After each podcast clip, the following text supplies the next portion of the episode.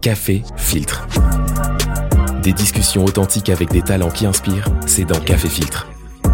Le podcast de Snapchat avec Julie Bogart. Bonjour, je m'appelle Julie Bogart et je suis responsable des talents chez Snap. Et ces talents, vous aimez les suivre sur les réseaux sociaux. Café Filtre. Aujourd'hui est un jour très spécial parce que je suis assise à côté d'une personnalité au parcours hors du commun.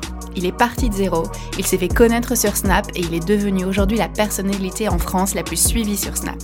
C'est d'ailleurs quelqu'un qui me touche beaucoup, de par sa générosité, son grand cœur et son engagement auprès de sa communauté.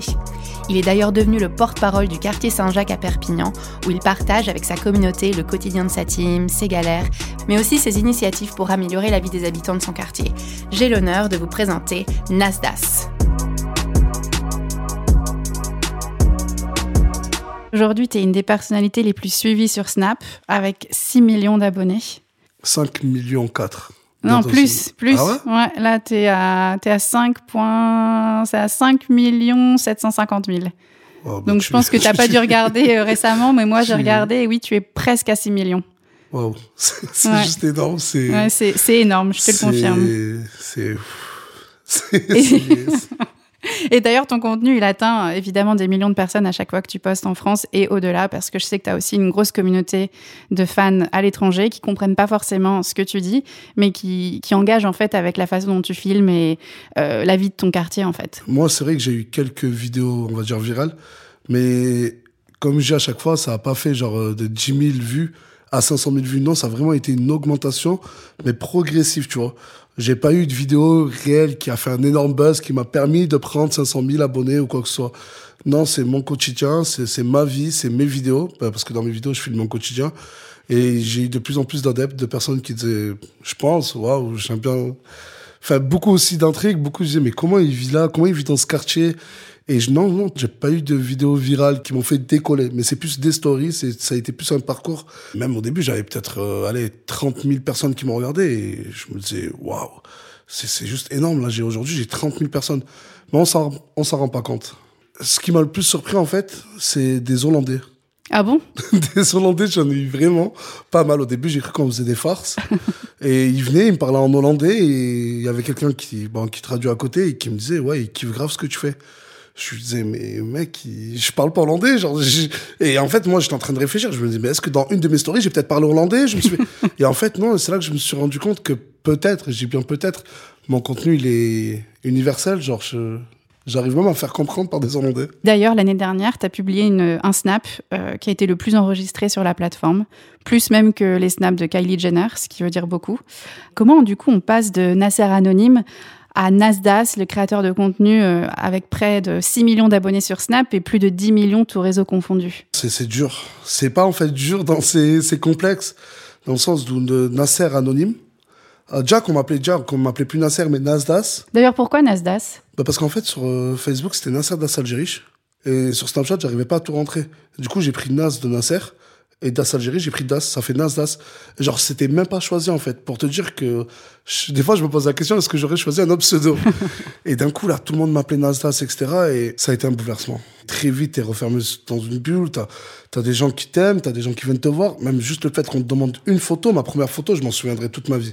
C'était avec une jeune fille qui me demande une photo et j'étais devenu tout rouge et j'avais tous les gens de mon quartier et tous, tous ils rigolaient de moi. Je te jure, je dis tous ils se foutaient, ah, il fait la star. Mais ça va, je commençais même pas à être connu. Et, c'est dur même en privé avec... Euh, en fait, il y a tout qui rentre en compte. Ma, famille, hmm. ma famille, parce que ça impacte aussi la, vie de nos familles, positivement aussi, tu vois. Genre, euh, mes sœurs, oh, mais c'est toi la sœur Anasda. Et moi, vu que j'ai une sœur jumelle, je m'appelle Nasser, elle s'appelle Nassera. une sœur jumelle. ça, je pense que personne ne le savait. Ouais, et, et, en fait, ça a changé pas que ma vie à moi, ça a changé ma vie, celle du quartier, celle de mes amis et celle de ma famille, en fait. Et ça a été dur, en fait, de tous rester alignés, tu vois. Au début, tu crois pas. Au début, c'est waouh, tu, tu, tu kiffes. Et ensuite, bah, tu essaies d'en faire quelque chose. Tu dis, putain, mais en fait, c'est sérieux. Faut pas qu'on déconne. En fait, on est rentré dans un truc sérieux. Mm-hmm. Là, j'ai des personnes qui me regardent et qui aiment ce que je fais. Et quand je snappais pas, bah, je, des fois, je me réveillais, je me disais, bon, allez, je, je veux pas snapper peut-être et ben que je recevais des, centaines ou même des milliers de messages. Mec, à quoi tu joues? Snap, on, veut savoir ce que tu as fait aujourd'hui. Et en fait, la vraie question que je me posais, c'est qui je suis en fait Je suis qui? Genre, pourquoi moi, ma vie, elle plaît ou elle intrigue autant? Il faut savoir qu'avant, il y avait le Nasser, mais le Nasser, le Nasser n'avait. J'avais pas beaucoup voyagé en France. Tu vois, je connaissais pas énormément la France. Moi, je suis de Perpignan, c'est la ville la plus au sud de France. Et c'est ensuite, quand je suis parti ailleurs, j'ai un peu compris que notre, notre quotidien, il est un peu, voilà, c'est pas trop le même, tu vois, avec, euh, je sais pas, les Lyonnais peut-être, ou les Parisiens. Mais ça a été un impact, ça a été un impact. Entre Nasser et Nasdaq, ça a été un long chemin, des sauts d'humeur. Une responsabilité Une responsabilité, bien sûr, une responsabilité. Surtout nous, on a, on a grandi dans un quartier, et on moi je suis dans un quartier très difficile, très, très pauvre, mais très riche en amour. On est vraiment un quartier très très pauvre, genre euh, le RSA là-bas, c'est quasiment tout le monde qui le touche. Et quand tu habites dans un quartier, t'es pas regardé de la même manière tu vois. Dans la société, malheureusement, c'est, tu vois, on le ressent. Et, et moi, mec de quartier, Nasser, j'habite dans ce quartier qui est considéré encore aujourd'hui par certains journaux comme un ghetto. Aujourd'hui, pourquoi moi? Ben, je, suis devant la scène, je vais à Lyon, il y a tellement de personnes que ça part en quasi en débordement, en émeute. En fait, ça a été une grosse remise en question. Mais Dieu merci, j'ai, réussi à surmonter et aujourd'hui, ben, je, le, je, le, je le vis bien.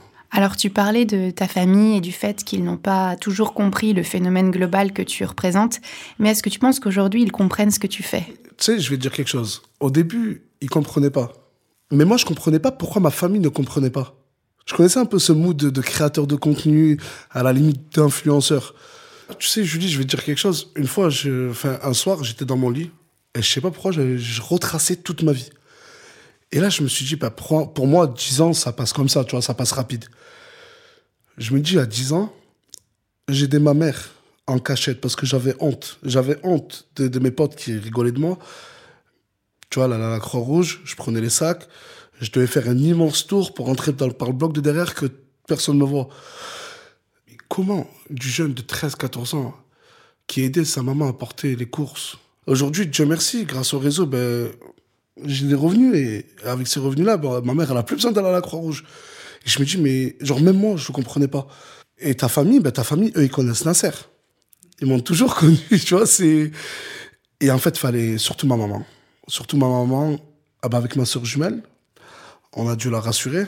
Elle, elle va toujours voir, pour protéger ses enfants, le mauvais, le mauvais côté. Mais non, mais pour ta sécurité, mais nananime. Et on a dû la rassurer. Ça nous a pris beaucoup, beaucoup, beaucoup, beaucoup de temps. Mais ma mère, au début, elle était contre. Ma mère, pour te dire, au début, elle me disait, va chercher un travail. Parce qu'il fallait tout simplement lui faire comprendre que si aujourd'hui j'ai des revenus qui sont, Dieu merci, assez, tu vois, assez, élevés, bah, c'est, voilà, c'est du travail. Le premier ressenti qu'elle a eu, c'est, elle, elle, a, pensé que je mentais. Parce que je suis allé voir ma mère. J'avais économisé pendant, c'était le début, hein, j'avais économisé pendant deux ou trois mois, ou je ne sais combien de temps, ou un peu moins, je pense. Je suis parti chez elle. J'ai toqué, j'ai dit, maman, tu te rappelles, je t'ai dit que je faisais des vidéos drôles. Elle me dit, mais t'es encore avec ça? Tu, tu veux pas me lâcher avec ça? J'ai dit, maman, regarde. Genre, j'étais tout content. Pour moi, c'était un début de réussite. Mais va faire comprendre à une maman euh, qui. Ma, ma, mère, comme j'ai toujours dit, c'est ma lionne, c'est ma princesse. J'habitais dans un bâtiment, je te jure, Julie. En dessous, il y avait un trafic. Il était juste hors norme. Et ma mère, à elle seule, vu que j'ai pas de papa, moi j'ai perdu mon papa à l'âge de 10 ans, qui repose un peu l'armement, à elle seule, avoir éduqué moi, mes frères et mes sœurs, pour faire, pour faire en sorte qu'on ne tombe pas dans la drogue, si aujourd'hui j'ai mon bac, c'est grâce à elle. En fait, c'est une guerrière, ma mère. Elle a fait en sorte que. Elle a toujours fait en sorte qu'on qu'on ne dévie pas et qu'on passe dans le chemin de la drogue, de la délinquance, de la violence. Et, c'est pour ça que, comme je dis, que j'ai eu le bac, mes études même, c'était pour elle que je le faisais. Et cet acharnement-là, elle, a fait, elle a fait en sorte pour qu'on devienne des bonnes personnes, qu'on ait un bon métier. Mais sauf que moi, à un moment, je travaillais en tant que gardien d'immeuble. J'allais justement y venir. J'allais justement y venir. Parce que quand tu étais petit, tu voulais être ambulancier. À l'âge de 19 ans, ouais, c'est vraiment à l'âge de 19 ans. Et ça, je, me confie vraiment à toi. Je me confie vraiment à toi parce que c'est très peu de personnes bah, qui, qui, le savent. C'est le premier métier que je fais, c'est euh, à l'usine. Pour pouvoir euh, payer mes vacances à moi et à ma famille. Ensuite, je suis devenu euh, surveillant d'un lycée, mais en petit contrat de 600 euros. Et ensuite, c'est là, en fait, c'est là où j'ai vu que je voulais faire quelque chose. En fait, je voulais pas rester dans le milieu d'entreprise. Je voulais vraiment venir en aide aux autres. Un peu le Robin des Bois des quartiers, parce que c'est comme ça qu'on t'appelle. et, Hein. et ouais, mais c'est Mm. ça. Et je prenais même des jeunes de quartier. euh, je les ramenais à la MLJ, je les ramenais euh, voilà, pour l'emploi. Je, j'essayais d'aider. Mhm. Et c'est pour ça qu'ensuite, je me suis lancé bah, dans une structure militaire. Tu vois, j'ai fait différents corps d'armée. J'ai fait, en fait, je voulais aider les gens. En plus, après, j'ai arrêté tout ce qui est armée.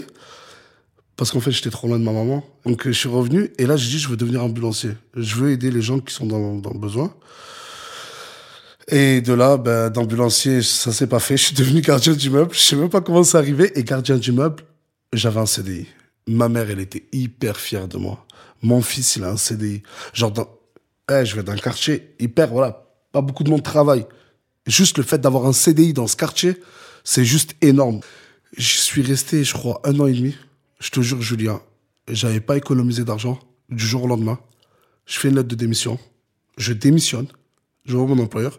Et cet employeur-là, il connaissait un peu ma, situation. Il me regarde, il me dit, mais à quoi tu joues? Pourquoi? Tu n'auras plus de rentrée d'argent Je lui dis, ben, ce que je veux faire maintenant, c'est partager mon quotidien, partager ma vie.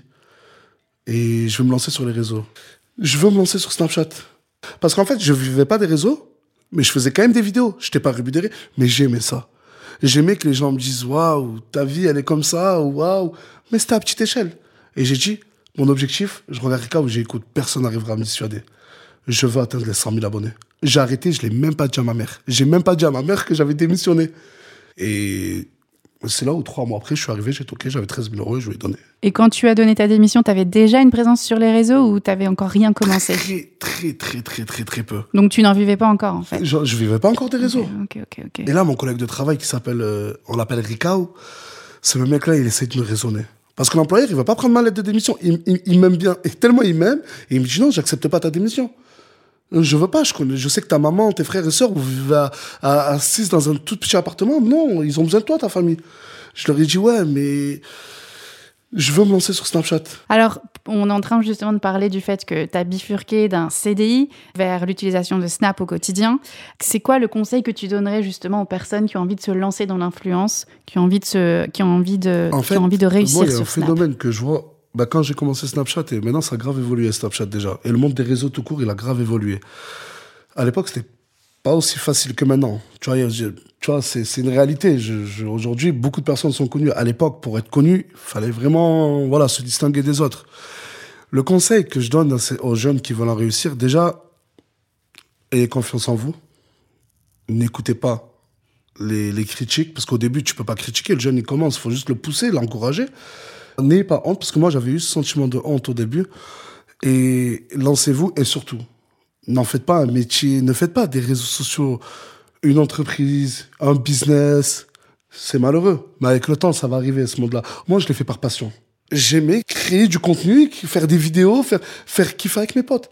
Et ça, en fait, ça vient du cœur, je pense. C'est comme tout métier. Parce que pour moi, c'est un métier, tu vois, c'est, C'est devenu un métier c'est devenu en un fait. métier maintenant, mais au début, en fait, kiffe. Kiffe, fais tes vidéos. Aujourd'hui, c'est beaucoup de ouais, je vais aller sur Snap, je vais percer, je vais être le nouveau Nasdaq. Et je vais avoir plein de thunes. Mais non.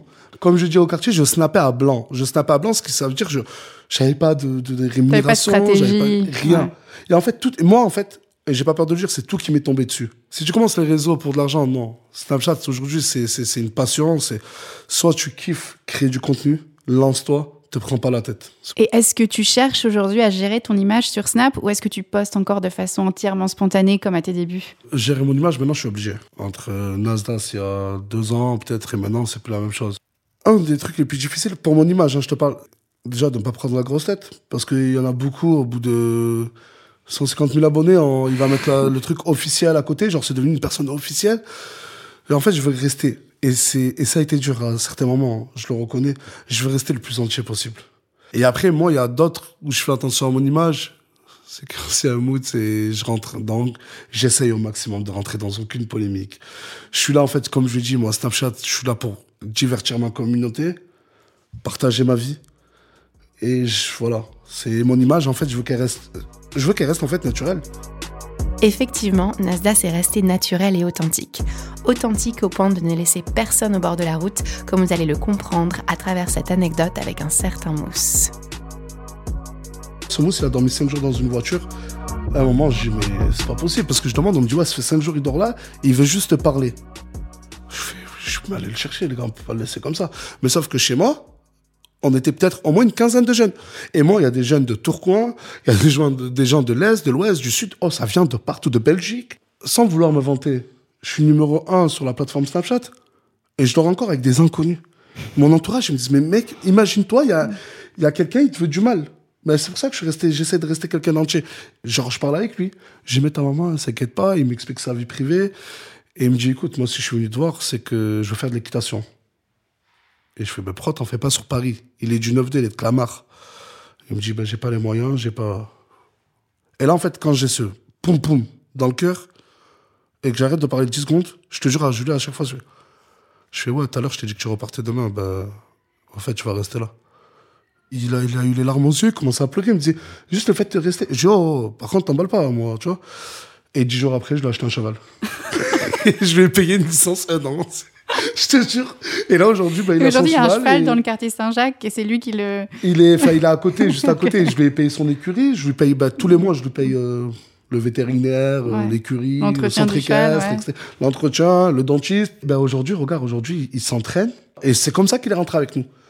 Mais il n'est pas venu en disant, ouais, je vais intégrer ta team, je veux faire des vidéos.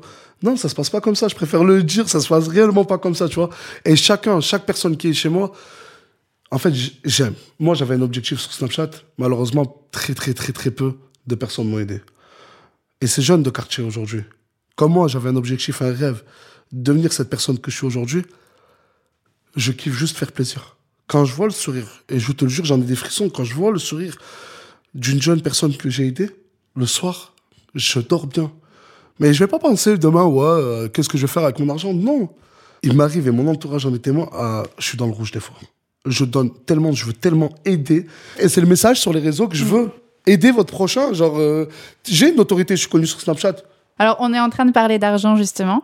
Aux États-Unis, la représentation de l'argent, elle a vraiment une consonance euh, glam. C'est un facteur de succès. En France, les choses, elles sont un peu différentes. Toi, tu es tout à fait à l'aise euh, de parler d'argent, de le filmer, etc. Et qu'est-ce qui fait que ça ne soit pas un tabou pour toi, justement? C'est pas la première fois qu'on pose la question, et, c'est vrai en fait. Même ça, j'ai été victime du fait que je montre de l'argent, etc. J'ai été très clair. J'ai des revenus, et je vais vous montrer comment je gagne. C'est grâce à vous, ma communauté, qu'aujourd'hui j'ai des revenus. C'est pas à vous aujourd'hui que je vais cacher, en fait, je gagne combien. Et je vais même vous montrer, je vais même aller plus loin. Je vais montrer cet argent, regardez ce que j'en fais avec. Regardez cet argent, ce que j'en fais avec. Et, et c'est pour ça qu'aujourd'hui, moi, le fait que je monte de l'argent, ben, certes, il y en a, ils ont trouvé ça un peu choquant. Et, je constate que on voit des sommes un peu, des fois, euh, waouh. Mais j'ai, j'ai totalement voulu être transparent avec moi-même, ma famille, ma communauté et avec tout le monde, tu vois. J'étais devenu une référence sur l'argent un peu.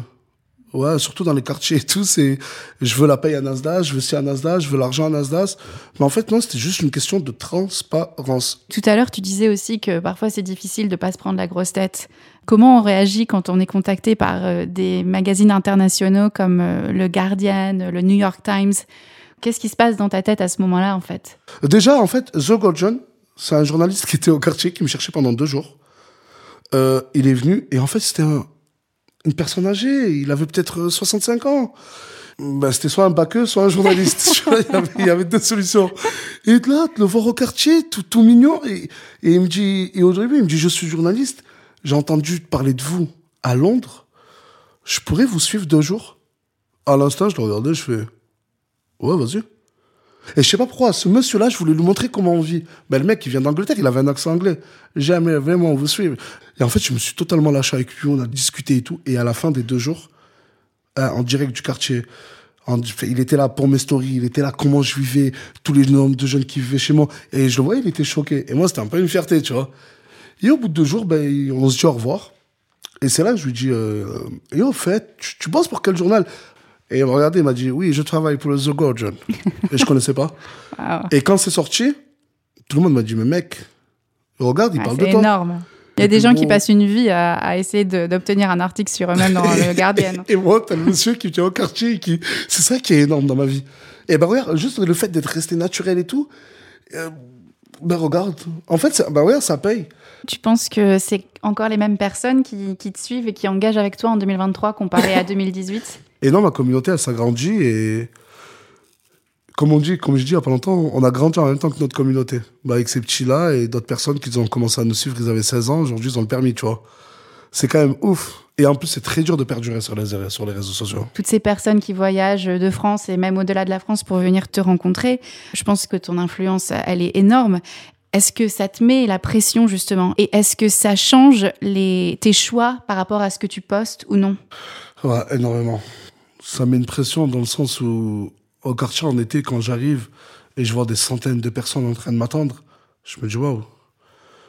Et le soir, en fait, je repense à, à ces personnes-là, toutes bienveillantes, qui prenaient des photos avec moi. Je me dis que je peux pas poster des, des trucs. Il faut pas. Je pense qu'il y a aussi un truc qui se fait sur les différents réseaux, c'est les clashs. J'ai pas envie de tout ça, moi. Tu vois, je, je veux, comme je t'ai dit, je veux rester la personne la plus naturelle possible. Je veux juste, en fait, je suis Nasdas. J'ai mon ami Mansour, j'ai mon ami Tounsi, j'ai mon ami euh, Sama, j'ai mon.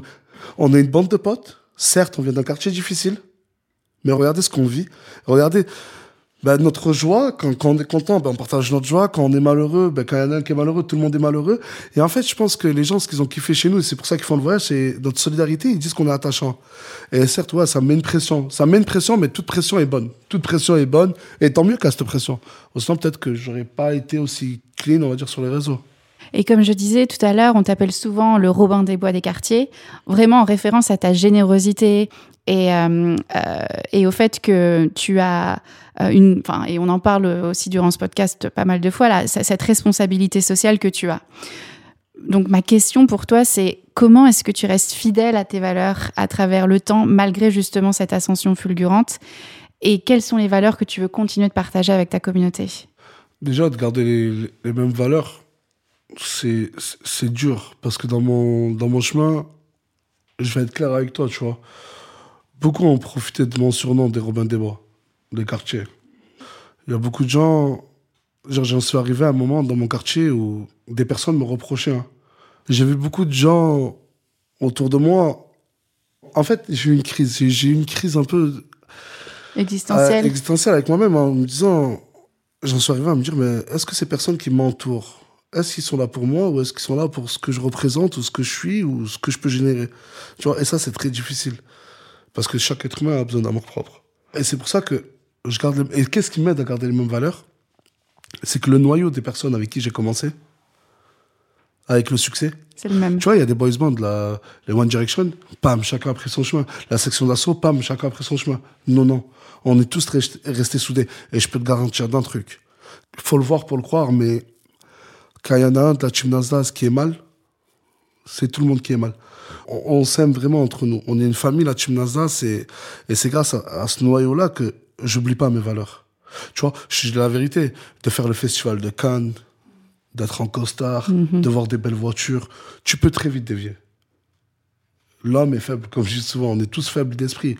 Et grâce à, bah, à mon quartier, grâce à la pauvreté qui existe malheureusement encore dans ce quartier, j'ai gardé les mêmes valeurs. Comment tu fais pour utiliser tes valeurs personnelles et ton sens de l'humour pour filmer les personnes de ton quotidien dans ton quartier sans justement les trahir en fait? Il faut savoir que dans mon quartier, on est des milliers et des milliers d'habitants. Je vais en filmer peut-être, peut-être, peut-être une quinzaine ou une vingtaine. Tu vois, c'est des personnes qui avant que je sois Nasdaq, avec qui j'ai été très proche, qui, à qui j'ai aidé ou qui m'ont aidé, tu vois. C'est souvent les mêmes d'ailleurs, enfin je veux dire... Tu... Michel, Michel, c'est un papa... Ben, en fait, regarde le profil. Michel, 46 ans, six fois grand-père, avec son fils Mousse, qui aujourd'hui, grâce à notre notoriété et grâce à Snapchat, est devenu mannequin, a signé son premier mannequin. contrat.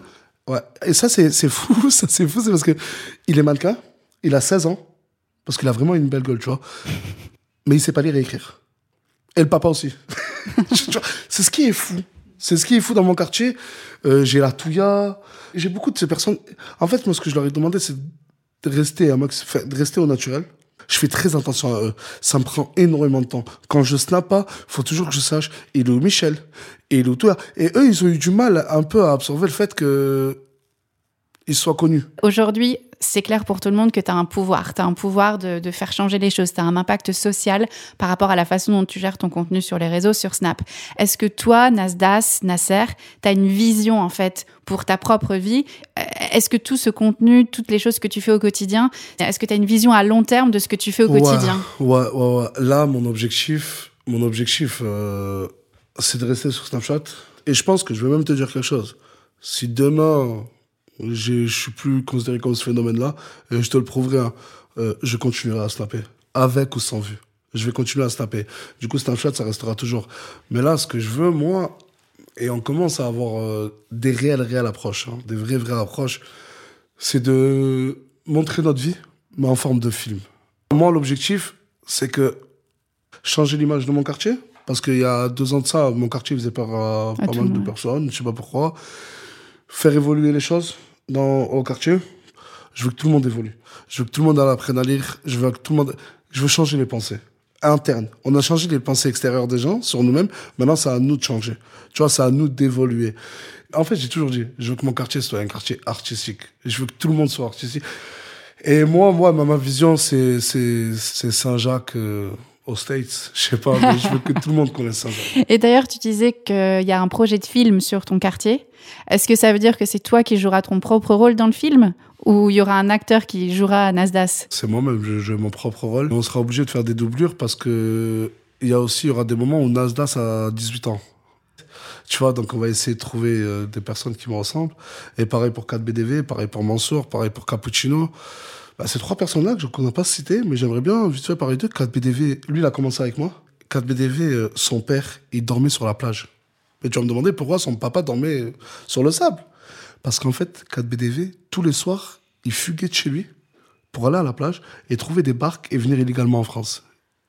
Et son père, il en avait, il, dormait et, il l'attrapait, viens là. Tu vois? Il avait déjà préparé son sac. Son objectif, lui, c'était, il y a le rêve américain, mais aussi le rêve français, le rêve européen. Et il avait 13 euh, ou 14 ans hein, quand il, décide de faire ça. Et son père, 3 euh, mois, 4 mois, il n'en pouvait plus. Et son père, il s'est dit, je ne vais pas l'enfermer. Il lui a dit, écoute, et je suis toujours, c'est une histoire vraie, c'est une histoire qui m'a beaucoup touché. Il lui a dit, monte. Il n'y avait que des hommes de 30 ans. Hein. La moyenne d'âge, c'est 30 ans. Et tu vois un petit de 13, 14 ans, il était tout petit. En plus, lui, il est pas de, physiquement, il est tout petit. Il lui a dit, pars, je m'occupe de, de, ma, de ta, fin, de, ta famille qui reste, ouais. Je vais dire à maman que, voilà, je vais lui expliquer la chose. Il lui a dit, mais t'as une seule mission, c'est d'arriver en vie là-bas. À 13, 14 ans. il est en Espagne. D'Espagne, il, arrivait, il a fait une autre ville, Limoges, et il est à Perpignan. Moi, je l'ai croisé, mais c'était juste. Euh, il était là. C'était pas le plus beau, pas le plus propre. Et, et, et aujourd'hui, aujourd'hui, lui, il stream. Donc c'est devenu un créateur de contenu aussi. devenu un créateur de contenu. Il a une renommée 4BDV. Il est vraiment connu en France. Euh, il y, y, a pas longtemps, il a fait une, il a fait une, une OP avec euh, Inoxtag et tout. C'est juste énorme. Mm ouais, c'est aussi un parcours vraiment hors du commun. Mais je sais pas si les gens se rendent compte du, du pouvoir. Mhm. C'est en fait c'est Snapchat. Réseaux, Moi je parle de Snapchat parce que voilà c'est ma plateforme. Mais si tu l'utilises à bon escient, tu peux en faire quelque chose de grandiose, vraiment grandiose. Aujourd'hui, Nasdaq a 27 ans, c'est plus tu vois, ma, ma démarche, c'est plus la même. Et surtout, le Nasdaq, au début, c'était quelqu'un très généreux, comme aujourd'hui, qui aime donner. Hein. Mais malheureusement, avec le temps, je me suis rendu compte d'un truc. C'est que j'ai causé du tort un peu à des jeunes de mon quartier. Dans le sens où le goût de l'effort, ils connaissaient pas. Je me réveille le matin, je veux partir dans un parc aquatique, Nasdaq. Je veux aller là-bas, Nasdaq. Là, tu sais, j'ai pris trois semaines de pause. Et tu verras, sur mon retour, je vais l'annoncer ça a été cruel. Parce que là, ça fait après six mois que je demande aux jeunes qui dorment chez moi, même à Mousque, à qui j'ai acheté un cheval, d'aller trouver un taf. Et pour eux, c'est compliqué. Et en fait, compliqué ou pas, j'ai dit, vous n'avez pas le choix. Ou je suis même arrivé à un stade où je leur dis, si vous ne trouvez pas un, taf d'ici les prochains mois, je suis contraint, mais on va se séparer. Je les aide pas. Comme Tourcoing. Ben, Tourcoing, c'est un personnage de mes stories. Et on appelle Tourcoing parce qu'il vient, de Tourcoing. tu vois ça fait, lui, c'est un des plus anciens. Lui, à la base, il est venu de Tourcoing à Perpignan pour prendre une photo. Il nous a expliqué son histoire. Deux ans et demi plus tard, il est encore avec nous. Si demain, moi, je décide de fonder une famille, partir, ces gens-là, ils deviennent quoi? Pourquoi tu donnais, tu donnes si facilement? Est-ce que c'est parce que quelque part, tout cet argent est arrivé rapidement? J'ai souffert, Julie, moi, tu vois. Mm, mm. J'ai souffert, j'ai pas eu de papa. Des paires de chaussures, on allait les acheter au, au marché. J'ai un marché, moi, à Saint-Jacques, on achetait des paires de chaussures à Doro. En fait, tellement j'ai eu mal, tellement que des, fois, à l'époque, j'avais honte. Mais aujourd'hui, je me dis que ça, ça c'était ma force, que j'achetais des paires de chaussures à, je sais pas, 2, 5, 6 euros au marché. Quand je vois un jeune comme Tourcoing qui a vraiment une situation familiale hein, très, très, très, très compliquée, et que je me dis qu'aujourd'hui, s'il n'y a pas d'Insta, c'est acquis pour lui? et qui me regarde, il est triste et il me dit je veux une paire de chaussures, je veux acheter. Mais je dis mais si aujourd'hui c'est pas moi qui lui donne, qui va lui donner un jeune Et c'est pour ça que ça m'arrivait de donner des sommes, mais je n'aurais pas rendu service. Mais sauf que maintenant il y a une évolution. Maintenant il fait la plonge. Dans un resto. tu vois, il fait la planche dans un resto, il a le goût de l'effort, il kiffe sa vie. Il est même venu me remercier, il m'a dit enfin je comprends ce que tu voulais me dire. Et parce que j'ai décidé, ben, de... là ça fait peut-être un mois, j'ai décidé avec tous les jeunes de plus leur donner d'argent.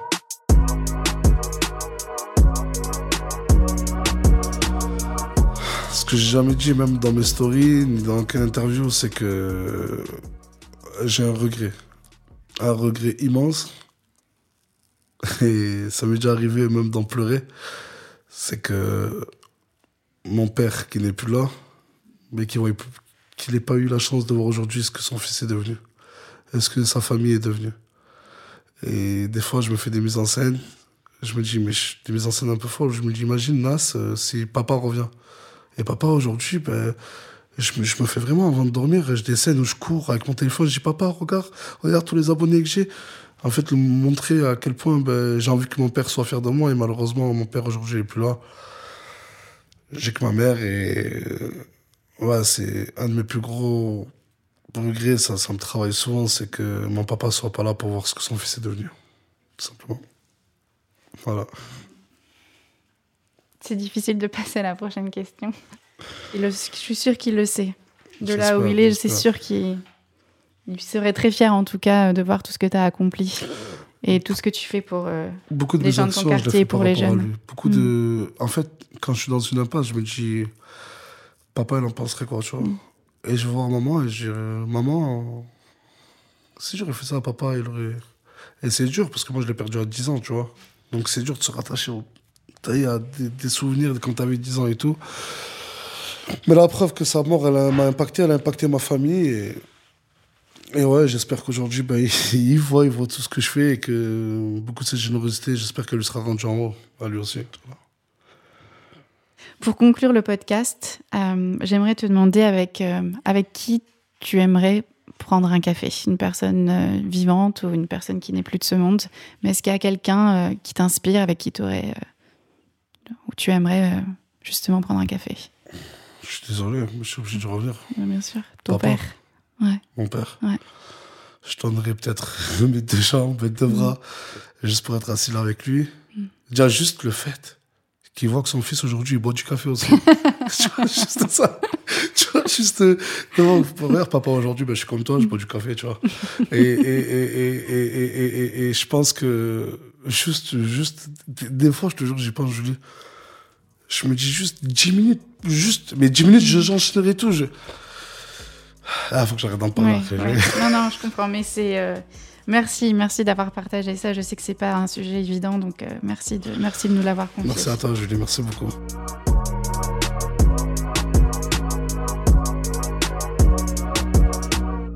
C'est sur ces mots très touchants de Nasdas que nous concluons cet épisode. Euh, j'espère que, comme moi, vous avez apprécié sa générosité et ses valeurs. Vous l'avez entendu, il est une inspiration immense pour notre communauté de Snapchatters. Et bien évidemment, un grand merci à tous de nous avoir écoutés. J'espère que vous avez été touchés autant que moi lors de cette conversation. N'hésitez pas à ajouter Nasdaq sur Snap pour découvrir des contenus aussi originaux que déjantés.